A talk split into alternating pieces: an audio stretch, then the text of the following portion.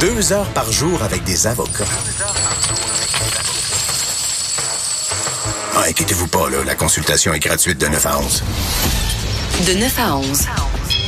Avocat à la barre. Avec François-David Bernier.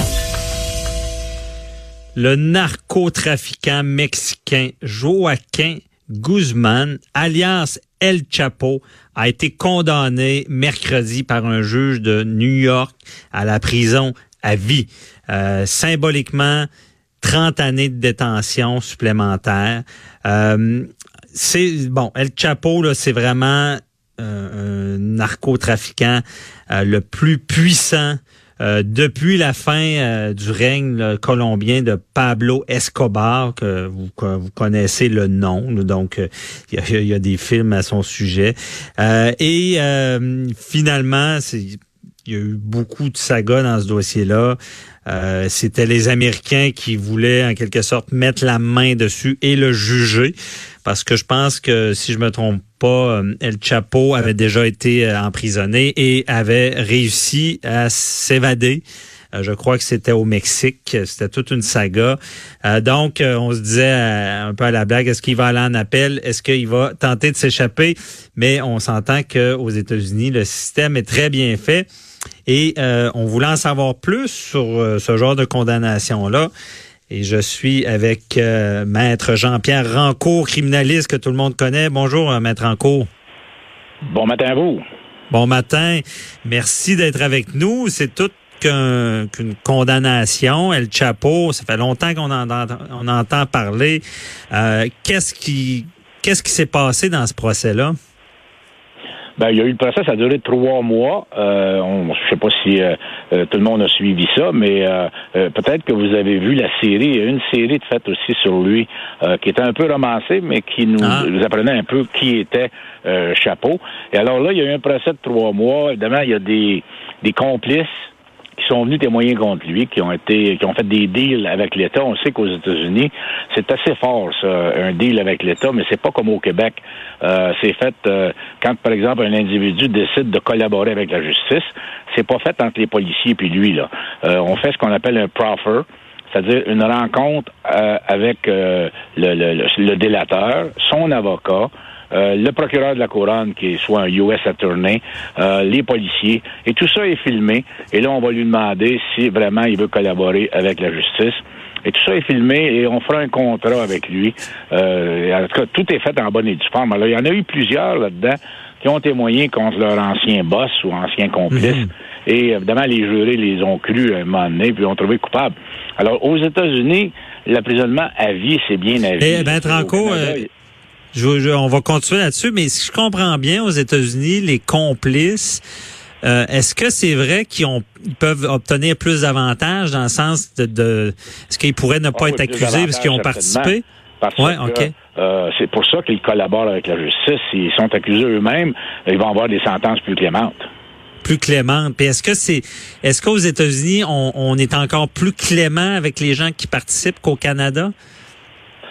Ben, plus clément, c'est parce que là-bas, les sentences sont beaucoup plus fortes. Moi, j'en ai, fait beaucoup aux États-Unis, j'en fais encore. Euh, on mhm. va dire, par exemple, dans des cas de drogue, on va dire à l'individu, écoute, si tu collabores pas, tu t'en vas pour 25 ans. Et 25 ans là-bas, ben c'est pas euh, le tiers puis le sixième, c'est 24 ans et demi. Alors les ah. gars savent qu'ils s'en vont dedans pour le restant de leur jour. Alors ils se mettent à table puis ils parlent.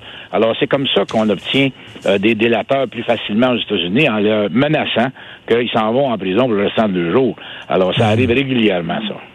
OK. Et là, on va donner une peine moins grande. Puis c'est intéressant de dire, aux États-Unis, on est plus sévère. Je veux dire, il y a, moins de libération. Euh, hâtive ici, bon, ben, on sait, ben, c'est au, tiers, euh, dépendamment du crime, mais c'est sûr que pour les, les, les, meurtres, c'est prison à vie, là, mais c'est des, des minimums. Donc, c'est dans tous le les genres de crimes, on, ils risquent vraiment de faire plus longtemps de prison. Oh, surtout dans les cas de drogue, on est très, très sévère aux États-Unis. Euh, des sentences, là, de, euh, on, parle de 20, 25 ans, on parle d'emprisonnement à vie. Dans son mhm. cas, lui, emprisonnement à vie, ça veut dire la vie. Alors qu'au Canada, ici, sur un meurtre, par exemple, au premier degré, c'est emprisonnement à vie, mais on est éligible aux libérations au bout de 25 ans. Là-bas, il n'y a pas de libération, c'est à vie. Et le juge en a mis un petit peu plus. Il l'a condamné à 30 ans supplémentaires en cas, en cas de quoi, je sais pas. C'était simplement pour faire un petit show puis démontrer qu'on veut euh, donner un exemple. Mais l'exemple, quand tu es condamné à vie, tu peux pas faire deux vies, hein. Tu vas mourir en prison. Non, c'est ça. Mais justement, je comprenais mal ça. C'est il, donne 30 ans de plus que la vie. C'est pour dire que c'est sévère comme peine ou? Ben, c'est ça, c'est un show dans le fond, parce que euh, on le sait que il va purger la vie en dedans. Euh, à moins mhm. que qu'en appel, on sait qu'il s'en va en appel, son avocat l'a bien dit, euh, il s'en va en appel du jugement. La sentence est automatique. Pour ce genre de crime-là, là-bas, c'est le minimum, c'est l'emprisonnement à vie. Donc le juge ne va pas le choix. Mais il va en appel ou il va s'évader. Mais là, ça me surprendrait beaucoup qu'il s'évade d'une prison aux États-Unis, surtout mhm. dans la prison qu'ils l'ont mis dans le moment, à sécurité maximum. Et euh, à ce moment-là, euh, ça serait extrêmement difficile pour lui de s'évader, même si il y a toutes sortes de trucs, puis les moyens de le faire, euh, il va être surveillé. D'ailleurs, il s'est plaint lorsqu'il a pris la parole à la fin du, je pense c'est hier, lors de la sentence, il a pris la parole, il a dit que ses conditions de détention étaient exécrables. ah oui. Il est il est 23 heures sur 24 dans sa cellule. Euh, il n'y a pas de visite. Sa blonde ne peut même pas aller le voir. Euh, il est tout seul. Euh, il, écoute, il, est entre quatre murs et la, façon de s'évader, ça serait extrêmement difficile.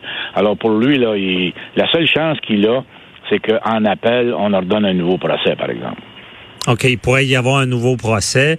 mais justement, parlons-en de, de s'évader. Il s'est déjà évadé d'une prison, ce que je comprends. Là deux fois au Mexique. Euh, la dernière fois, c'était la plus spectaculaire parce que euh, lui, avec ses acolytes, mais ses acolytes ont réussi à creuser un tunnel.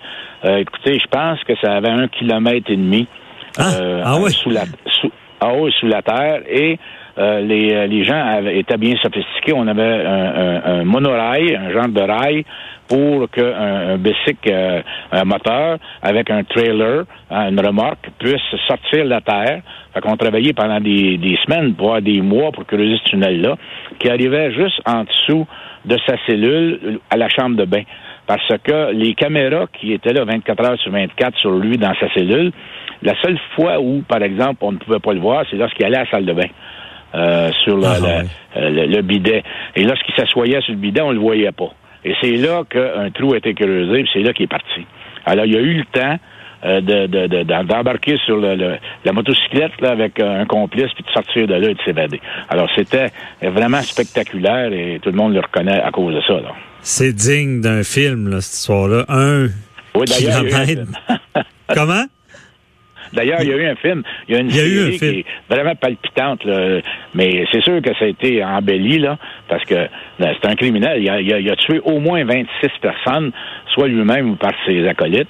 Alors, c'est des meurtres, euh, de la drogue, etc. tous les crimes étaient possibles. Il n'y avait aucune, euh, euh, aucune foi et loi, lui, là. Non, c'est ça. Puis lui, il y a vrai en Amérique dans le sens que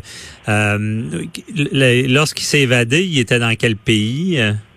Au Mexique. Au Mexique, OK.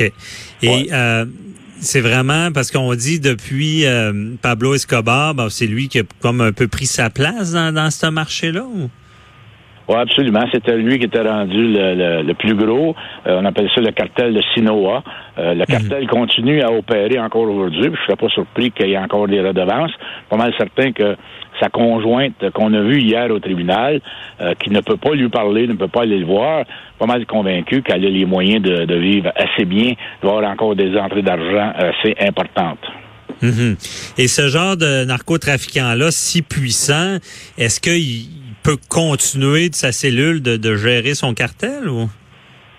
ça va être plus difficile parce que c'est pas comme au Canada là-bas. Lui, euh, les contacts avec l'extérieur vont être à peu près nuls.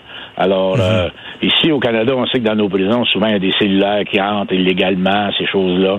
Les gens, les, les, détenus ici ont des contacts, soit avec leur famille ou euh, des amis parfois, bon, travailleurs sociaux, etc. Tandis que là-bas, lui, euh, aucun contact avec personne. Euh, évidemment, il n'aura jamais de cellulaire. Alors, comment peut-il euh, faire ça? C'est sûr qu'il y a encore des amis à l'extérieur qui lui sont fidèles et qui, évidemment, ont probablement reçu des instructions en cas qu'il se fasse arrêter.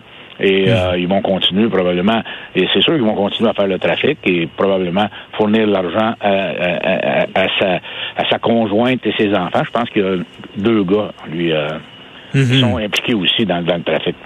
OK, qui sont impliqués. Et euh, bon, j'ai trop de questions le temps qui reste, mais je vais aller, mettons, sur l'appel. Euh, les, chances sont minces là, pour quelqu'un comme ça d'avoir d'obtenir ah quelque chose en appel. Il faudrait que le juge ait fait des erreurs flagrantes parce que c'est une question de crédibilité.